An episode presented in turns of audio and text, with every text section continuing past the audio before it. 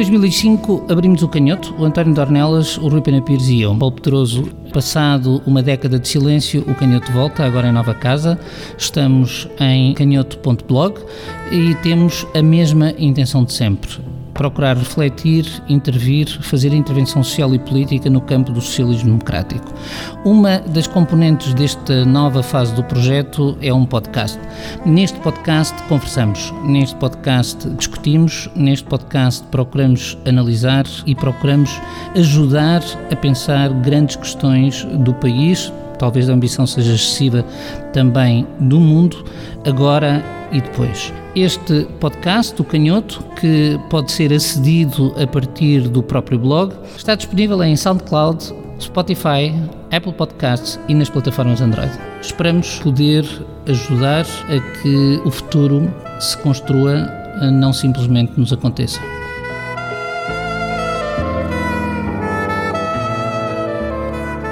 Bem-vindas e bem-vindos de volta. Este é o segundo programa do podcast de O Canhoto, que, como sabem, reabriu e está disponível em canhoto.blog.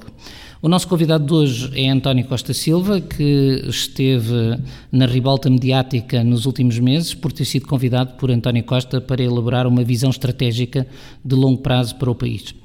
António Costa Silva nasceu na vila de Catabola, no sul do Bié, em 1952 foi um jovem nacionalista revolucionário angolano, tendo passado pelas cadeias e pela prisão política em Angola antes de vir para Portugal em 1980. Desde que chegou a Portugal, prosseguiu uma carreira académica e profissional, que o fez uh, passar por Engenharia de Minas no Instituto Superior Técnico, um mestrado no Imperial College e um doutoramento conjunto entre o Imperial College e uh, o Instituto Superior Técnico. É conhecida a sua carreira profissional na área dos petróleos e dos combustíveis fósseis, inventou mesmo um algoritmo para a prospecção de combustíveis que podia ter feito dele milionário, mas não fez e pode ser que ele queira partilhar connosco porquê.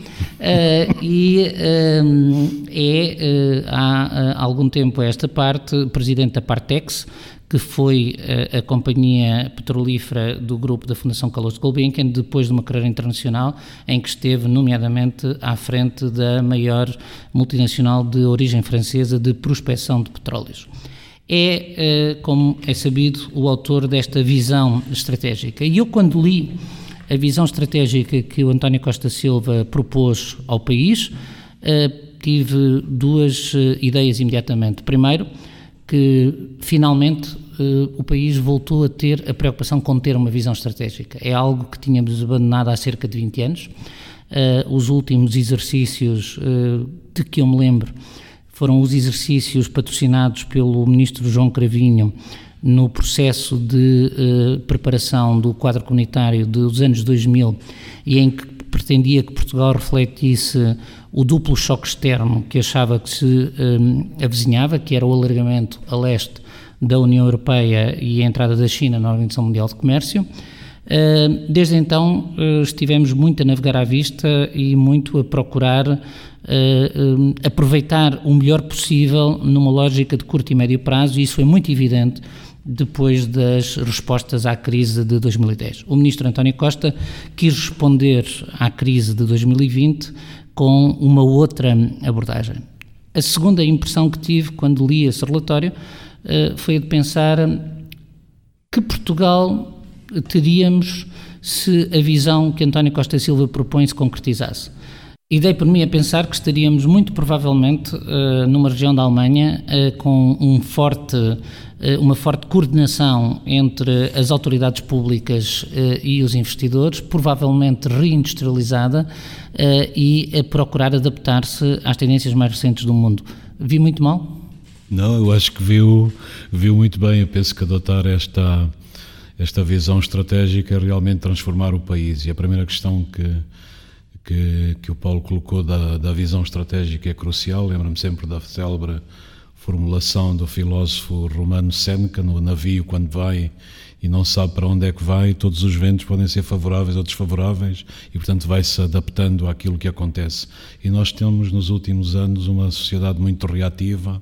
Eu penso que, até em termos das democracias, as democracias estão mais preparadas para lidar com problemas de curto prazo ao sabor dos ciclos eleitorais e não propriamente para terem uma visão a longo prazo.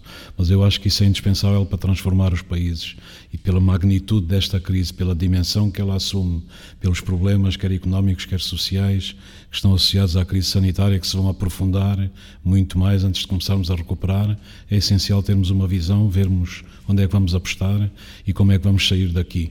E provavelmente implementar isto tudo, ou estaríamos na Alemanha, ou estaríamos num, num país nórdico, porque implica um outro Estado, uma outra administração pública, implica quebrar com o business as usual que nós vemos em muitos organismos da administração pública que não estão de forma nenhuma preparados para um desafio deste tipo. Eu penso que a administração pública é crucial e, aliás, o que a crise fez foi voltar a valorizar o papel do Estado, mas temos que discutir muito que Estado e a qualidade do Estado. E eu penso aí, quando olho para os programas de execução dos fundos europeus que nós temos, o máximo que temos conseguido é à volta de 2.500 milhões, 3 mil milhões, o máximo por ano, se vierem duas, três vezes, mais comparados com estes valores, o que é que vamos fazer? E, portanto, estou extremamente preocupado porque podemos criar uma grande expectativa nas pessoas, os problemas vão se agudizar, as pessoas vão ver que os fundos europeus estão aí e depois, se os programas não forem executados, nós vamos ter uma instabilidade social e política que pode ser grave. Isto que disse agora fez-me lembrar que, quando eu era um jovem investigador, Portugal passou por uma fase parecida, que é com a adesão à União Europeia, entre 1986 e 1989, nós quase duplicávamos os fundos disponíveis todos os anos. E como não estávamos preparados, isto redundou em grandes escândalos, em grandes problemas de mau uso de fundos, inclusive em casos de tribunal. Estamos preparados para uma multiplicação tão grande dos fundos? Eu creio que não, e eu penso que provavelmente também esta é uma das razões porque o Primeiro-Ministro resolveu enverdar este exercício e convidar uma pessoa totalmente independente para produzir uma visão fora, digamos, aqui, daquilo que é, que, é, que, é, que é o habitual, e eu penso que isso é importante no sentido de suscitar uma, talvez uma nova abordagem para essas questões. E comparando com as crises anteriores, nós temos uma grande tradição no país de ter feito alguns planos no passado e muitos deles ficaram na gaveta, portanto, as expectativas de que partimos são baixas. E em termos da execução de fundos, uma das coisas que eu propus é haver um portal da administração pública onde seja monitorizado, seja explicado para onde é que vai o dinheiro, em que condições, as taxas de execução e a sua monitorização. Nós vivemos numa sociedade que vive sob um clima de suspeição permanente que é exponenciado também pela galáxia mediática, e eu acho que isso mina a confiança e faz e provoca a erosão da democracia. E portanto cabe aos organismos públicos e ao Estado transformarem-se e também adotarem processos muito mais transparentes e de prestação de contas à opinião pública para mudarmos um bocado este ciclo. Voltando à visão, a visão que consta do documento salienta de uma forma bastante especial o papel que pode ter a transição energética no relançamento da economia aproveitando, no fundo, para enfrentar algo que ficou mais a descoberto com esta, com esta crise, foram as alterações climáticas que eh, pareceram travadas quase, e há quem até o considere como um, um, contributo benéfico da crise, se é possível falar assim, mas foram uhum. relativamente travadas com a paragem da atividade. A paragem da atividade não é a solução, a solução é mesmo a transição energética. É possível fazer qualquer transição energética em qualquer altura sem uma intervenção do Estado, sem um apoio às novas, uh, às novas formas de energia? Eu penso que quando analisamos a história da energia, a resposta a essa questão é muito clara. Nunca houve nenhuma forma de energia que se impôs no mercado sem o apoio inicial dos Estados. E talvez o exemplo mais paradigmático é o do petróleo. Quando Winston Churchill, que era o primeiro Lord do Almirantado Britânico, em 1911 tomou a decisão de substituir a hulha que abastecia toda a armada britânica pelo petróleo. Isso levou o petróleo a ocupar cada vez mais a sua posição de primazia, digamos, na matriz energética mundial. E, portanto, a, a aposta dos Estados e a intervenção dos Estados aí é extremamente importante. E, e o que nós estamos a viver, embora possa parecer que a crise eh, não só pandémica como a crise económica provocou o declínio das emissões e elas em média vão declinar este ano cerca de 8%, é das primeiras vezes que acontece nas últimas décadas, mas nós não podemos esquecer que estamos sob uma crise climática que se vai agudizar. E as questões que são que, que hoje sabemos, por exemplo, quando olhamos para o Polo Norte, que é a zona do planeta que mais aquece, nos últimos 100 anos aqueceu 1,6 graus centígrados e nas últimas três décadas perdeu 2 milhões de quilómetros quadrados de gelo. O gelo é um estabilizador climático da Terra. Porquê? Porque toda a radiação solar que incide sobre o gelo é refletida. Se nós deixarmos grandes massas de gelo derreterem-se em função do aquecimento global, a radiação solar vai intervir diretamente nos oceanos e nós já temos grandes e complicadas situações a nível do oceano. Há uma descoberta recente que nos 3 metros superficiais da camada do oceano deixamos acumular nas últimas décadas energia que é equivalente a mil milhões de vezes a energia deflagrada pelas bombas atómicas de Nagasaki e Hiroshima. E é exatamente esta libertação da energia para a atmosfera, em condições que os cientistas ainda não sabem como é que se processam, é a descoberta desses mecanismos que é extremamente importante. E é por isso que eu defendo a criação de uma grande universidade do Atlântico, nos Açores, porque os Açores estão dos sítios do mundo que não estão muito industrializados, não estão muito poluídos, é dos sítios em que a, a investigação entre as interações do oceano com a atmosfera da Terra, com o ar, se podem fazer de uma forma muito mais aprofundada e só a descoberta deste tipo de mecanismos vale bilhões de dólares. E, portanto, nós estamos numa altura de fazer a transição, apostar na economia do conhecimento e desenvolver a ciência e a tecnologia. E, significa que o Estado é crucial para uh, não só para desencadear a inovação, mas para tornar a inovação viável do ponto de vista económico. Como é que nós poderíamos colocar o papel do Estado em termos mais gerais neste processo de transformação e de recuperação da nossa economia? Eu penso que teríamos de ter um Estado de, de, mais qualidade. Não há dúvida que em Portugal o Estado, por exemplo, do ponto de vista da inovação e da tecnologia, tem feito um percurso admirável. Nós já temos hoje cerca de 1,38% do PIB que é alocado à investigação científica e tecnológica. Há o programa do governo de expandir até 3% do PIB. Recordo que em 23 de junho deste ano o scoreboard da inovação da União Europeia, que trabalha com a Comissão Europeia, pôs cá fora a sua última análise e Portugal passou de um país inovador médio para um país inovador forte. E, portanto, estamos com a Alemanha, com a Irlanda, com a França, com outros países europeus a esse nível. E, portanto, isto traduz o percurso todo que foi feito em termos da inovação tecnológica e científica. E, portanto, precisamos aqui é de consolidar estas políticas, ligar cada vez mais todo o sistema tecnológico e científico às empresas, aos centros tecnológicos e à requalificação dos recursos humanos, que é absolutamente vital, mas nós não podemos esquecer que, que, discutíamos muito o que é que o sistema científico e tecnológico faz, qual é o tipo de ligações que tem às empresas e o que é que se passa nesta crise pandémica. Vimos o, o sistema científico, as empresas responder de uma forma admirável, criar equipamentos, readaptar-se, aplicar inclusive, como fez a metalomecânica ligeira no país, algumas das indústrias, a impressão tridimensional, a questão dos moldes que também foram desenvolvidos para produzir produtos e alguns outros de, que podem ter grande valor acrescentado em termos de equipamentos médicos.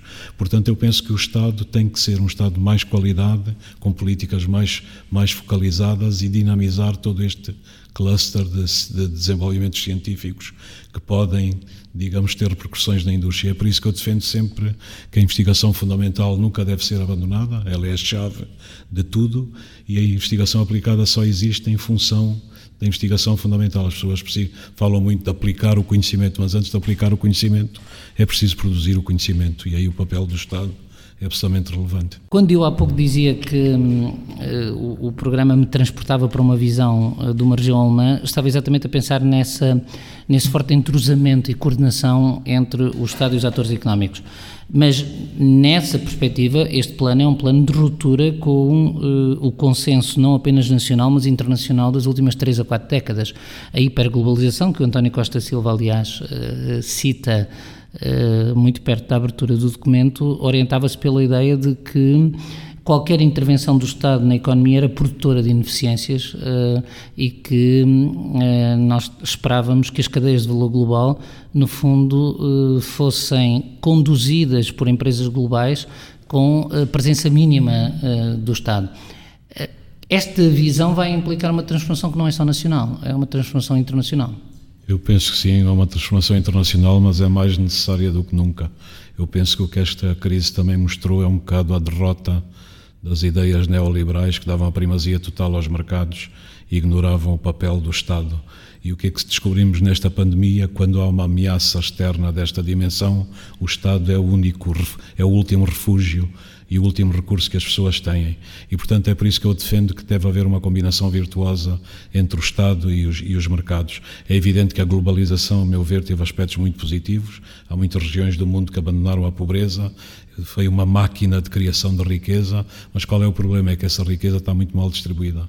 Se nós olharmos, temos 1% da população mundial, os mais ricos controlam 46% do PIB mundial. Quer dizer, isto não é inaceitável. E se deixamos que isto continue, o problema das desigualdades vai inquinar todo o desenvolvimento social, porque as desigualdades são tóxicas e as desigualdades extremas são extremamente tóxicas e, portanto, elas corroem por dentro as sociedades. E, portanto, o papel do Estado aqui para distribuir a riqueza, para trabalhar em articulação com os atores económicos é fundamental. E é por isso que eu defendo uma espécie de pacto entre o Estado e as empresas. Mas sei que isso é completamente contrário à nossa cultura, aos nossos paradigmas. Por exemplo, se olharmos para as empresas, nós somos um país que tem muitos eus e pouco nós.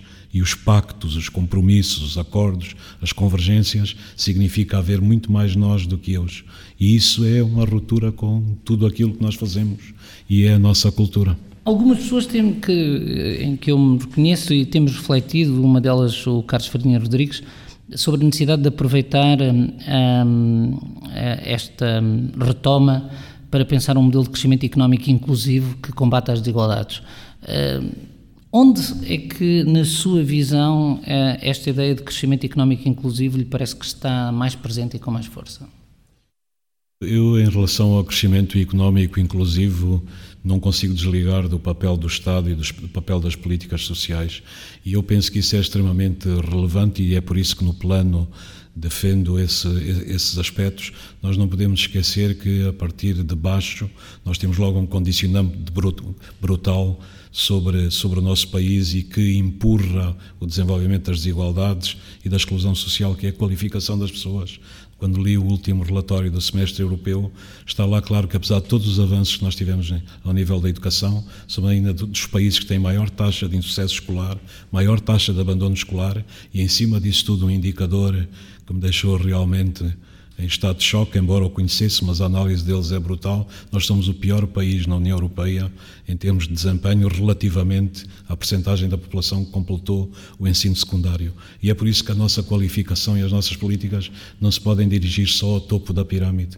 Não podemos falar só em doutorados, em aumentar nas universidades e nos politécnicos a participação da população mais escolarizada. É exatamente o nível da população em geral. E para mim, se daqui a 10 anos nós podemos dizer que o país fez uma aposta forte ou continuou a sua aposta na qualificação e a percentagem da população ativa portuguesa completou o secundário, já é das mais, não diria das mais elevadas, mas da média da União Europeia, seria um salto brutal. Nós não vamos ter desenvolvimento económico, não vamos ter a minimização da exclusão social sem resolver o problema da qualificação. E vai ser um problema difícil de resolver. O, as universidades são muito reativas ao prolongamento dos horários de trabalho para poderem acolher trabalhadores estudantes. Eu sou de uma universidade que por acaso faz isso, mas não é, não, não é comum. Uh, somos também um país em que são poucos os adultos que regressam à universidade, como comparamos com o que se passa no, no norte da Europa. E somos claramente um país onde uh, boa parte da população adulta que não concluiu o secundário merecia uma nova oportunidade para voltar à escola.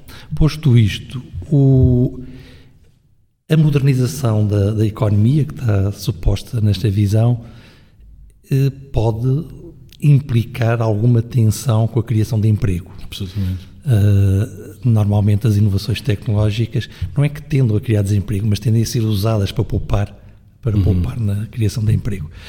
Como é que se poderia uh, contrariar uh, este efeito? Baixo, há, há, há, vias que pertencem ao Estado, mas há provavelmente outras vias que eu não conheço bem, mas li há pouco tempo um texto do Stiglitz que argumentava que muitas das daquilo que é necessário fazer para a transição para uma economia mais verde pode criar muito emprego, pode ser muito Sim. intensivo em trabalho. Sim, sim. Eu penso que isso é uma, uma, excelente, uma excelente questão. Primeiro, eu estou inteiramente de acordo. Nós vamos ter eh, uma crescente automatização e virtualização dos processos de trabalho e, portanto, pode haver a criação aí de parte da população trabalhadora que venha a ser redundante.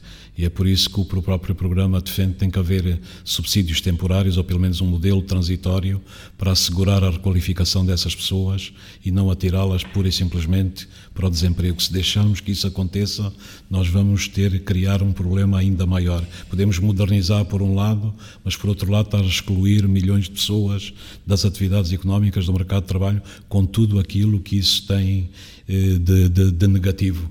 E depois também há um outro programa que está proposto no plano, que é contrariar a persistência dos níveis de desemprego elevados, tentando ligá-los ao emprego social, à requalificação das pessoas e ao emprego social. E aí estou a falar, por exemplo, de cuidados a idosos, limpeza da floresta ou outros. Mas eu acredito sinceramente que as pessoas, se forem educadas e se estudarem e se qualificarem, podem vir dos meios económicos mais desfavorecidos e fazerem uma carreira espetacular. Aliás, há exemplos no país. Portanto, da inovação social, de ir buscar, dar a pessoas, por exemplo, dos bairros mais pobres, os miúdos, alguns deles têm capacidades e competências para se transformarem em engenheiros de software.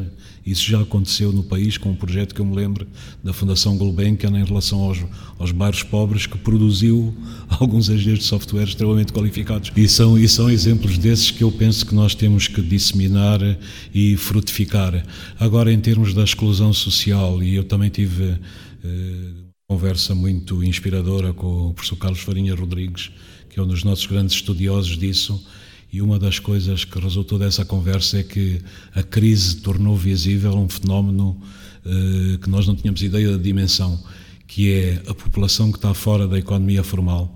E para elas, muitas vezes, para, ele, para esse setor, muitas vezes são desenhados os apoios sociais e depois o que é que acontece? Eles nem sequer têm capacidade para se candidatarem esses apoios sociais. Estão completamente fora de tudo. E eu acho que isto é que não pode acontecer. Portanto, uma democracia exige que haja um equilíbrio, um balanço e nunca se esquecer os setores mais desfavorecidos da população. Aí nessa reflexão está também o regresso de um conceito que é o conceito de Estado Social ativo, ou seja, de que eh, o Estado Social assume eh, um papel que não é o de olhar para as pessoas que estão em risco de exclusão como se elas fossem culpadas da sua própria exclusão, mas o de investirem, uh, o de o Estado investir e ativar a comunidade para que invista nessas pessoas.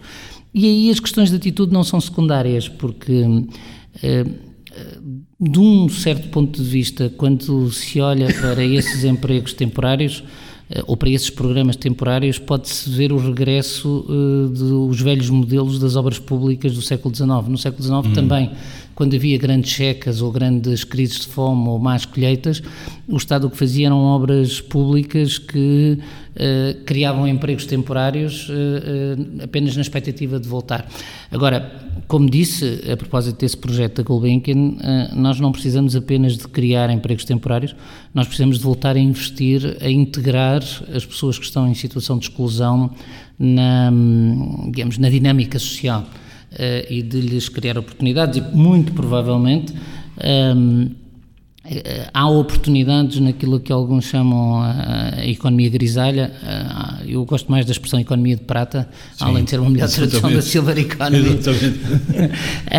quer dizer, e há novas oportunidades, que, mas é muito importante não perder de vista esta questão da combinação da manutenção do mercado de trabalho com a requalificação. Eh, porque senão temos um pouco o que aconteceu em Portugal eh, com a mecanização da agricultura do Alentejo. As ceifeiras perderam o emprego e foram tendo subsídios temporários até, até morrerem sem nunca mais voltarem, uh, digamos, sem nunca mais voltarem a ter, hum, a ter nada de útil. Nessa perspectiva, o plano avança com algumas ideias que já esta semana o Primeiro-Ministro, no debate do Estado da Nação, apresentou a propósito do setor dos cuidados um, e da necessidade de reorganizar uh, uh, o, setor, o setor dos cuidados. Sabendo-se que uh, o, risco, o grupo com maior vulnerabilidade à pobreza em Portugal são os desempregados, é preciso, muito provavelmente, e se a nossa visão for a que o António Costa Silva nos diz, Estamos alguns entre a Alemanha e a Noruega, ainda não falamos do Fundo Soberano, mas eu gostava que conversássemos um bocadinho. Eh, mas se nós temos essa perspectiva, vamos precisar de ter recursos para o Estado Social. O plano avança com uma ideia que vai fazendo o seu terreno, que é de compensar a taxa social única com a introdução de elementos de valor acrescentado bruto. Eh, sem pôr em causa essa, essa importância, eu tenho vindo a fazer uma reflexão que gostava de, de partilhar aqui e de ver a sua opinião, no sentido de que, eh, para além de estudarmos o valor acrescentado bruto, vale a pena olhar uh, para um tipo de imposto como aquele que o Bill Gates popularizou, que seja um imposto sobre a tecnologia, conhecido pelo imposto sobre os robôs. Uh, já Sim. olhou para isso nesta perspectiva? Já, já, exatamente. Porque se nós repararmos a crescente robotização da sociedade, né, vai provocar o fenómeno da substituição dos trabalhadores pelos robôs. E os robôs não pagam impostos, não é? E, portanto, o domínio das empresas tecnológicas pode ser avassalador, torna redundante uma parte da força de trabalho e, portanto, se nós não revirmos as questões da contribuição para a segurança social, os impostos e a sustentabilidade do próprio Estado Social, nós vamos ter uma situação extremamente difícil em termos do futuro. E é por isso que essa proposta está feita no plano. Sei que é uma proposta controversa, porque as pessoas tendem logo a dizer está a tentar penalizar o capital e a inovação, mas nós temos que ter um equilíbrio entre o capital e o trabalho. Nós não podemos continuamente estar a penalizar o trabalho e só as remunerações de trabalho serem o palco de tudo para sustentar o Estado Social. E peço e, desculpa de interromper, mas nas últimas décadas foi a parte do trabalho quem perdeu sempre, na, sempre no rendimento. Foi a parte do trabalho. E eu fico muito curioso quando se suscita essa questão, há logo um frisson e eu penso que o frisson é logo contrariado quando há um Bill Gates, quando há um Warren Buffet a, di a dizer, por favor, taxem-nos, cobrem-nos impostos. E eu acho que isto revela que nós estamos numa situação, eu no documento chamo uma encruzilhada. E o que é que se passa? Em agosto do ano passado houve a reunião do Business Roundtable nos Estados Unidos, que aglutina 200 das maiores empresas do mundo. E o que resultou daquela reunião é extraordinário. Eles disseram: não, pode, não podemos continuar com o capitalismo dos acionistas, temos que passar para o capitalismo dos stakeholders. E qual é a crítica mais brutal que eles fazem? É a, a frase do Milton Friedman. O Milton Friedman disse que a responsabilidade social de uma empresa é o lucro e só o lucro. E são eles próprios, os donos das maiores empresas capitalistas do mundo, a contestarem essa asserção. E porquê? Porque eles veem claramente que há uma espécie de licença social para as empresas operarem. Isto é, as empresas não podem operar contra a sociedade, não podem aglutinar riqueza e depois não distribuir essa riqueza, não, não dar conta dos seus stakeholders, desde os trabalhadores até às comunidades que se inserem. Isto também está relacionado com os problemas ambientais e climáticos que o planeta está a enfrentar. E se nós ligarmos tudo isso, inclusive as questões que o Paulo suscitou do emprego, e do, do, emprego grisalho, há muito emprego desse tipo que se pode aplicar naquilo que o Rui diz que é a economia verde. E é por isso que eu defendo um dos projetos, por exemplo, das centrais de biomassa. Há muitos anos que eu ando a falar. Se nós, que, nós somos um país que tem 35% do território coberto de floresta, cada ano produzem-se entre 6 a 7 milhões de resíduos. E, e, a, e, a, floresta, nós sabemos que é um dos grandes problemas. As florestas não são tratadas, há incêndios, há externalidades brutais que resultam daí. Este paradigma que está inserido na economia verde e na economia circular é, no fundo, transformar resíduos, lixo, em recursos. Porquê? Porque nós somos uma civilização que transforma recursos em lixo de uma forma absolutamente frenética na história. Há um estudo do S Geological Survey nos últimos 60 anos em termos percentuais, nós estamos a consumir hoje 618 vezes mais petróleo que há 60 anos atrás, mil vezes mais gás, 756 vezes mais níquel, 1500 vezes mais bauxite. Isto é insustentável. Portanto, os princípios da economia circular, circular podem-se aplicar e este projeto das centrais de biomassa pode ser emblemático, porque vamos transformar lixo em recursos partindo de um ponto que eu acho que é fulcral e é uma ruptura nos nossos paradigmas conceptuais, é dar valor económico ao lixo.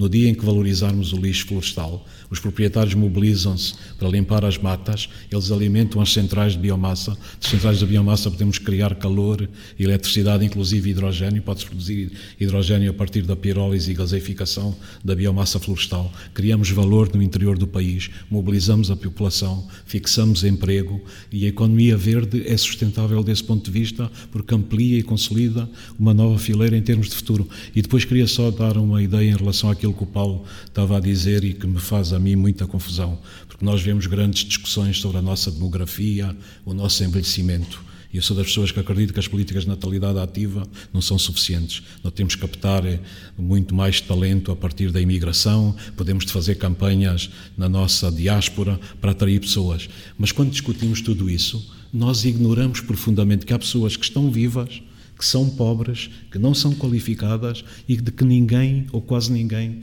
quer saber ou trata. É como se fossem invisíveis. E o que é que se passa? Uma sociedade que se dá ao luxo de desperdiçar toda essa franja, tem constrangimentos brutais em termos do seu desenvolvimento económico, do crescimento da produtividade, porque é uma franja que está completamente fora da economia formal. E eu penso que todos estes desafios têm que se ligar de uma forma estruturada e consolidada, senão vamos bater com a cabeça na parede. E antes de passar ao Rui, houve um momento em que, um momento particularmente infeliz, eh, em que quase parecia que essas populações uh, invisíveis e marginalizadas eram os culpados uh, pelos é incêndios é e situação da floresta. Isso é o pior de tudo.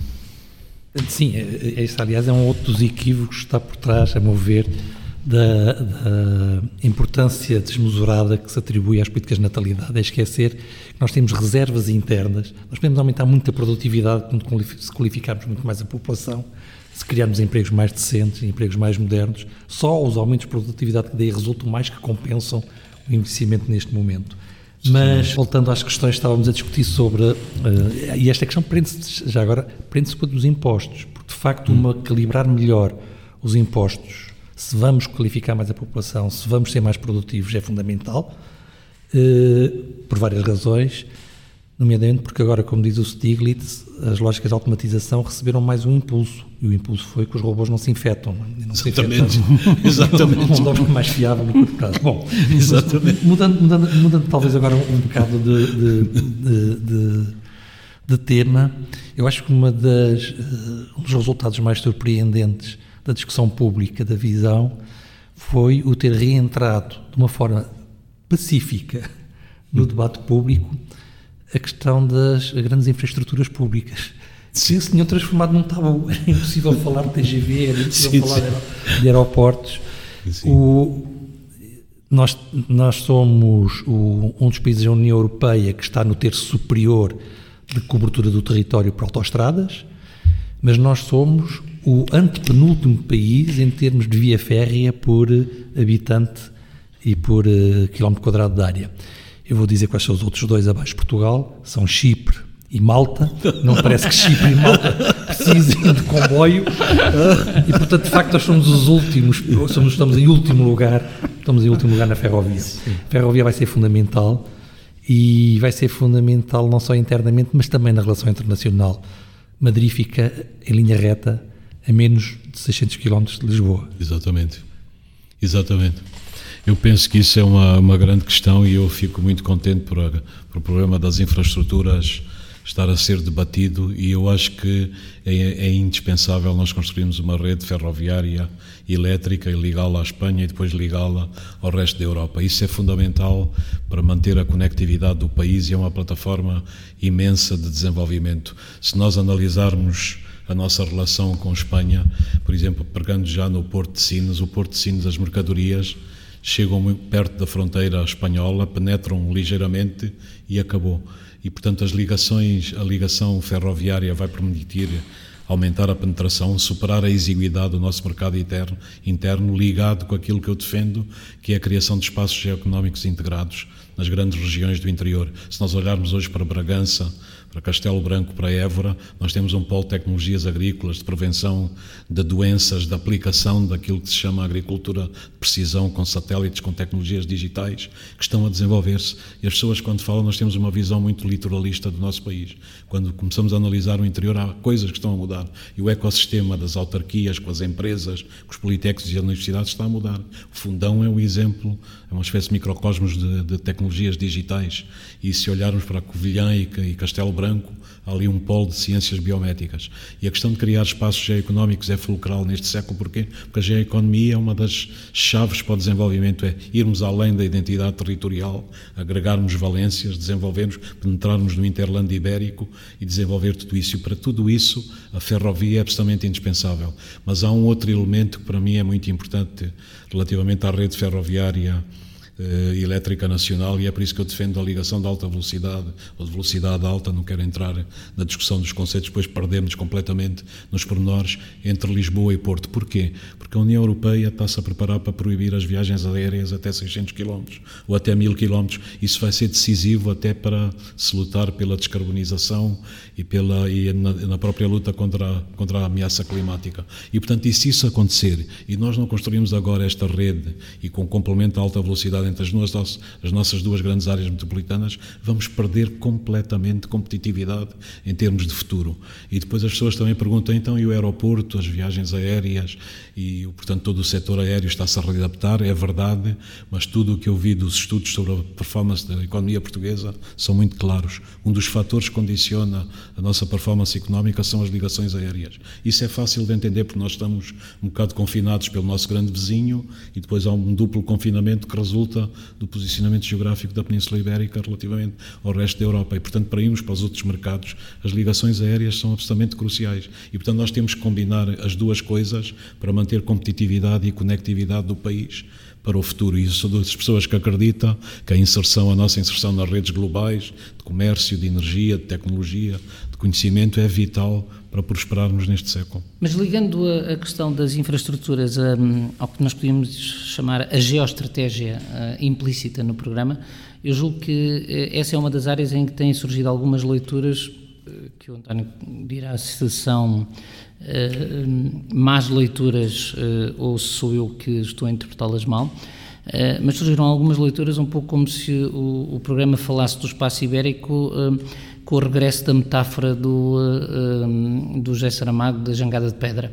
Uh, a sensação que eu tenho é que o que se propõe na integração ibérica não é a integração ibérica para que nos separemos da Europa, mas a integração ibérica para que tenhamos uma estratégia integrada de integração europeia. Exato. Sou eu que estou a ver mal ou fui eu? Ou não, não, eu, acho, eu acho que o Paulo está a ver muito bem. Provavelmente as pessoas eh, desenvolveram esse equívoco que eu uso o termo jangada atlântica para mas não tem nada a ver com isso, é para corporizar a questão do soft power, porque eu penso que o país é extraordinário a esse nível, com as relações que tem com os vários continentes do mundo, tem um soft power impressionante que depois nós não aproveitamos. E, portanto, a questão da jangada é exatamente para potenciar esse poder. A estratégia toda da, da, relativamente à Península Ibérica é para a integração da Europa e para desenvolver esta relação continental. E é por isso que eu defendo que nós devemos, é a altura de fazer simultaneamente os dois tipos de desenvolvimento estratégico, para a Europa e depois do país para, para o mundo. E eu penso que isso é possível. Uh, bom, um, um dos temas que tem também sido muito discutido ultimamente, a propósito da discussão deste deste, deste documento sobre a visão estratégica para a recuperação económica do país. É o tema da industrialização ou da reindustrialização, cada um acentua mais um termo eh, ou outro. A questão que eu, que eu coloco sempre quando ouço os debates sobre a industrialização e a reindustrialização é a seguinte: é verdade que nós somos um país, uma economia, mais concretamente, com falta de capital para investir.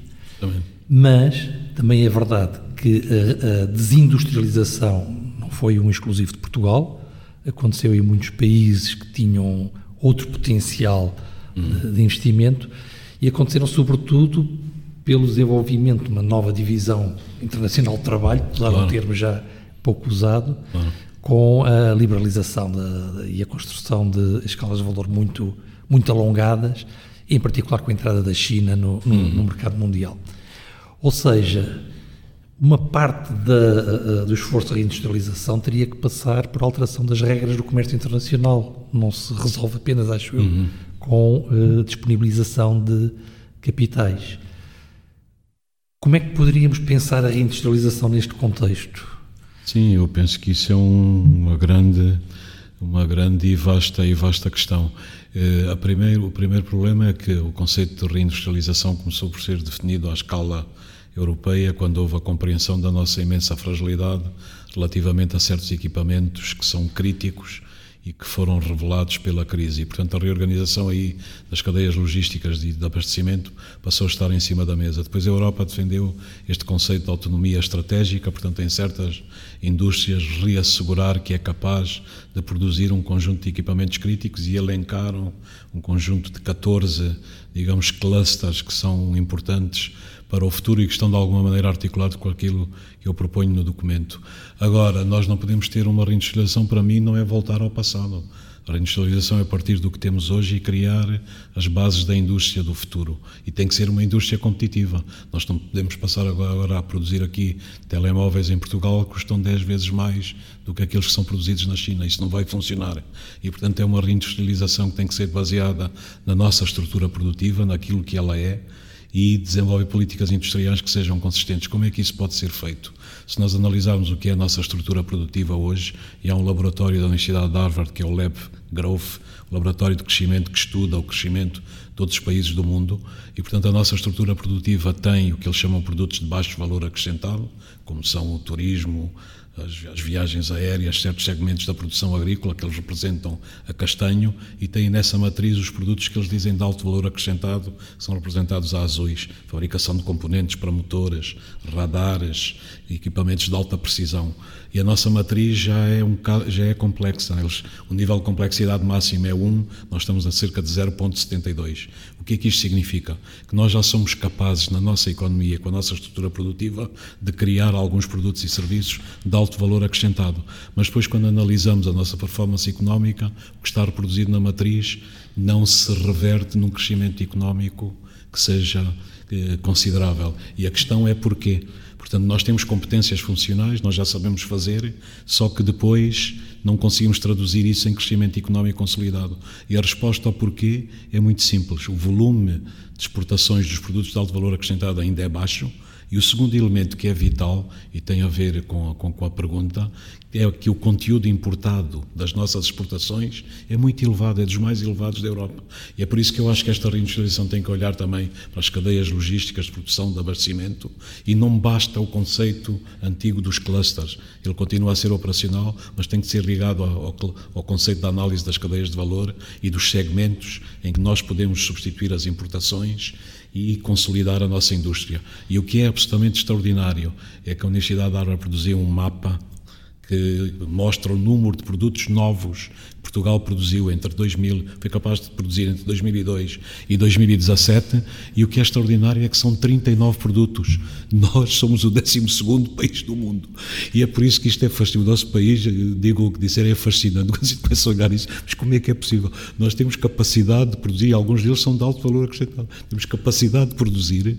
Porquê que nós não damos o salto? E não damos o salto porquê? Porque as competências funcionais estão lá, sabe, sabemos fazer, mas falham, falhamos completamente nas competências institucionais, a começar nas empresas, na qualidade da gestão, na capacidade de se ligarem ao mercado internacional, na falta de escala, na falta de massa crítica. E é por isso que eu defendo aí que tem que haver programas que possam criar escala e que facilitem a agregação das empresas e o desenvolvimento das suas, das suas políticas. Mas depois também há falhas ao nível das instituições, das políticas públicas.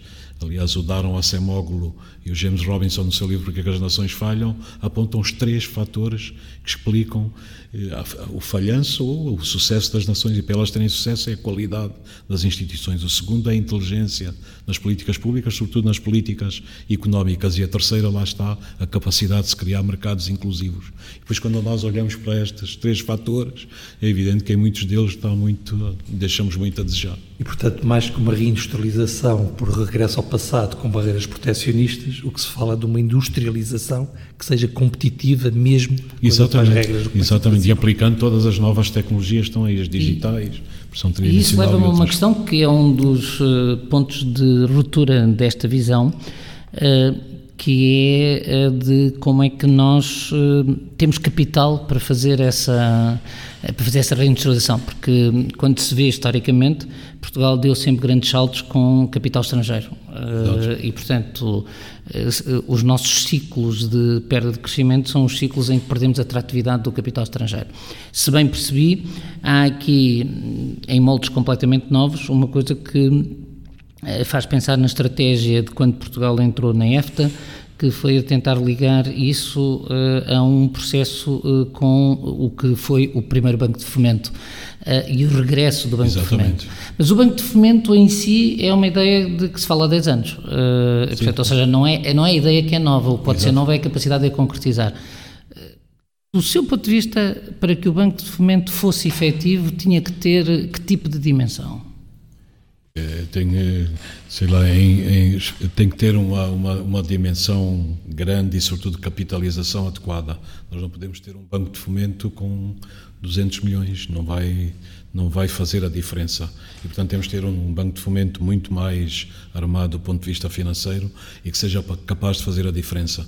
Mas, para mim, é crucial o Estado ter um instrumento como este e porquê? Porque nós olhamos para a situação de algumas das nossas empresas, que são empresas tecnológicas que têm rentabilidade e que estão a atravessar dificuldades penalizadas pela pandemia e perguntamos aos bancos, eu também tive interações com vários responsáveis bancários, era uma das perguntas que colocava, vocês ajudavam a empresa tal que é absolutamente indispensável para o futuro, que é rentável, mas está a atravessar dificuldades e a resposta invariavelmente era não. E portanto é por isso que eu defendo o Banco de Fomento, porquê? Porque o Estado pode entrar na capitalização das empresas, pode subscrever capital mediante certos critérios e o Banco de Portugal tem esses critérios apurados, mediante um plano de negócio negócios. E, portanto, para sustentar essas empresas, é por isso que falo de economia zombie, porque as, as pessoas dizem economia funciona a 70% ou a 60%, mas funcionar a 70%, os 30% não funcionam, tem um impacto muito maior do que tudo aquilo que nós estamos a pensar nas cadeias logísticas, abastecimento, de produção, e portanto isso é extremamente difícil. E se nós tivermos um instrumento como o Banco de Fomento que seja capaz de preservar pelo menos algumas destas empresas que são cruciais. E atenção, eu não sou favorável a deitarmos eh, dinheiro em cima dos problemas, isso não resolve, mas pelo menos as que são rentáveis e as que são significativas é absolutamente crucial para haver a recuperação da economia no futuro. Se nós deixamos de dizimar completamente o tecido económico, a recuperação será muito mais lenta, muito mais difícil e vai ser com certeza um desafio ainda maior. Eu, nos meus dois anos de administração do Banco Mundial, senti isso. As empresas portuguesas são das empresas uh, menos assistidas uh, quando vão a processos de investimento internacional e quando é se incrível. compara com o que, se eu percebo bem, é o equivalente do banco que o, que o António defende aquele banco francês, salvo chamado Sim, BPI, não é? Portanto, exato, é exato. um banco que tem uma presença fortíssima, e, portanto, mas isso implica um grande compromisso político. Absolutamente, o, o compromisso político tem que estar lá e eu penso que é a altura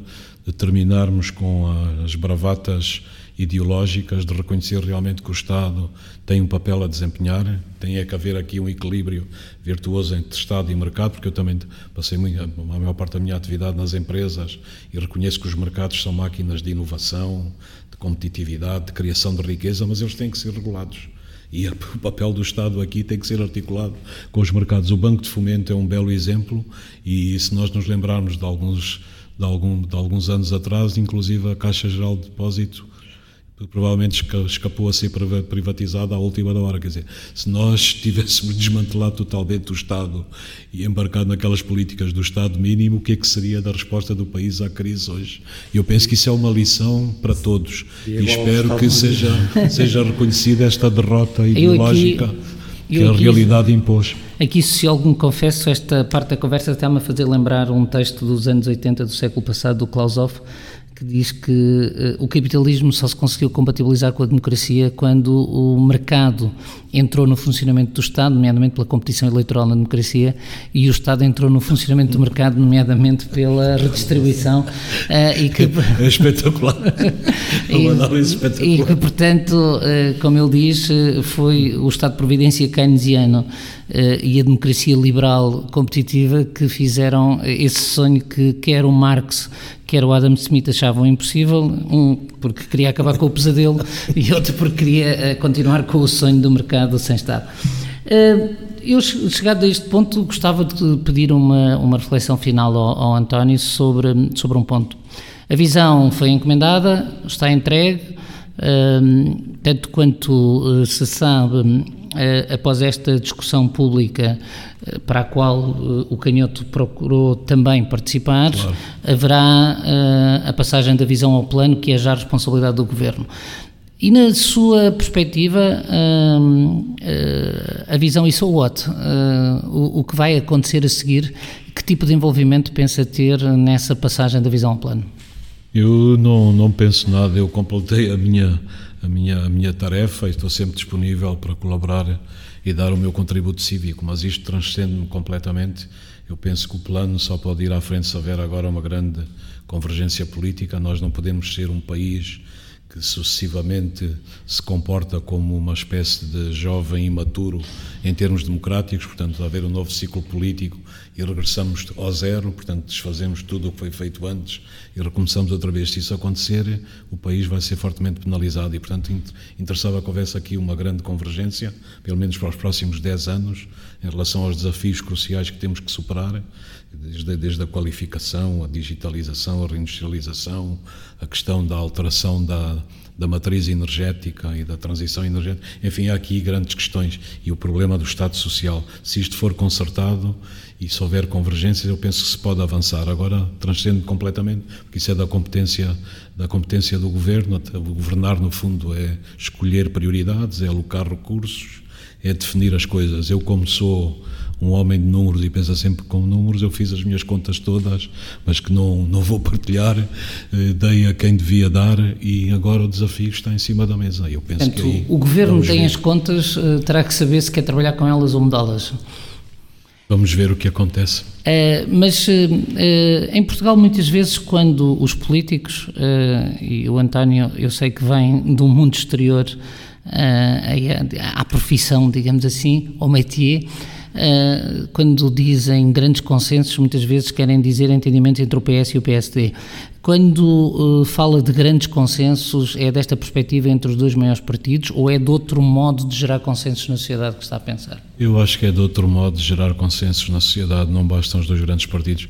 E é por isso que da, um dos privilégios deste trabalho foi dialogar com todos os setores da sociedade, da direita até à esquerda, ouvir múltiplas personalidades, ouvir desde as associações empresariais até as entidades sindicais, passar pelas associações ambientalistas, falar com as universidades, os centros tecnológicos, falar com os, os peritos né, em segurança social, os estudiosos da realidade social, que eu também acho que é absolutamente vital. Nós não podemos esquecer que uma das razões que esta crise revelou também é que nós temos uma visão excessivamente economicista e financeirista das nossas sociedades.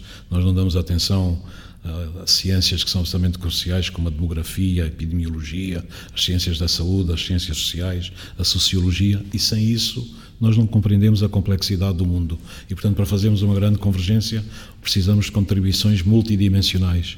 E um erro grave é só basear-se num partido ou noutro e esquecer completamente a riqueza e a diversidade do país. E o que eu senti dos múltiplos contatos que tive, há muitas pessoas que estão genuinamente interessadas no país, querem fazer propostas construtivas, estão apaixonadas pelo país no sentido de procurar soluções. Evidentemente, também há outra franja, quando a gente começa a discutir o que quer que seja, você não consegue fazer nada, isto é um país perdido, mas esses são parte, de, provavelmente, do problema e não da solução. E nós temos que olhar é para as soluções que estão em cima da mesa de uma forma diversa e sem excluir ninguém, porque senão não vamos conseguir. Muito obrigado. Uh, penso que esta hora de conversa deixou claro que estamos perante alguém que faz parte do núcleo de pessoas que em Portugal têm visão. Uh, não apenas escreveu uma visão, tem visão, e aquilo que nos tem faltado em Portugal muitas vezes são visionários. Gostava de lhe pedir para fechar uh, uma recomendação. Um, no velho poema da Sofia, um, para despertar as consciências, uh, tornou-se muito famoso antes do 25 de Abril, o Vemos, Ouvimos e Lemos, uh, uhum. da cantata. Uh, nós atualmente vemos muito, ouvimos alguma coisa, lemos muito pouco. As pessoas que acompanham este podcast, se quisessem acompanhar também a sua maneira de ver o mundo através de algum livro que lhe recomendasse, o que lhe recomendaria? Eu recomendaria muito, é um dos meus livros de economia que eu reverencio muito, que é A Grande Transformação do Carlo Polanyi. Aliás, o, na introdução, numa das edições em português, o professor José Stiglitz diz: Este homem parece estar a falar dos problemas do nosso tempo. Ele publicou o livro em 1944 e é um livro que demonstra com uma clareza impressionante que os mercados autorregulados não trabalham necessariamente para o bem público. E eu penso que essa visão do mercado como omnipresente e como fator de tudo dominou muito a política e a economia nas últimas décadas e conduziu às crises que conduziu. E, portanto, hoje em dia é preciso recentrarmos, fazermos o equilíbrio. Ele, aliás, enuncia no livro a tese do duplo movimento, que é os ciclos históricos em que o Estado prevalece, que também não é bom porque depois asfixia a riqueza, e os outros ciclos em que o mercado sobrepõe a tudo e conduz a crises inqualificáveis e que, no fundo, suscitam toda a pobreza que há no mundo. E eu penso que muitas vezes a ciência económica é uma ciência lúgubre que se limita a teorizar a necessidade do sofrimento. Nós vemos às vezes como é que alguns economistas falam quase com enlevo da destruição criativa, sem pensar que a destruição criativa empurra milhões de pessoas para a miséria. E eu penso que a teoria económica tem que suplantar tudo isso. E o exemplo do Keynes é evidente que é irrepetível, mas o Keynes conseguiu fazer uma síntese, salvou o capitalismo e nessa síntese tem os elementos dos grandes investimentos das obras públicas, mas tem elementos das teorias monetaristas, das baixas taxas de juro, e nós precisamos de uma síntese nova que ultrapasse estas ortodoxias em que nos movemos e que reconheça que há realmente a revalorização do papel do Estado e que ele tem que trabalhar em articulação com os mercados. E assim fechamos com Polanyi, um homem que em plena guerra, quando o mundo estava ainda a desfazer-se, eh, construía eh, pistas ideológicas para o mundo que aí vinha, um homem que tinha sofrido a perseguição e ele próprio eh, um refugiado. Eh, de algum modo, é nesta fase, embora a uma escala muito menor que estamos e em que procuramos estar neste programa, que é a pensar quando ainda estamos na crise, ainda não sabemos quando ela vai acabar, que não que mundo, mas que Portugal queremos nesse mundo pós-pandemia. Muito obrigado. Uh, esperamos por vós, esperamos por si, António, uh, esperamos por si em mais, uh, em mais debates. Obrigado por ter estado obrigado, connosco. Obrigado, muito obrigado. Obrigado.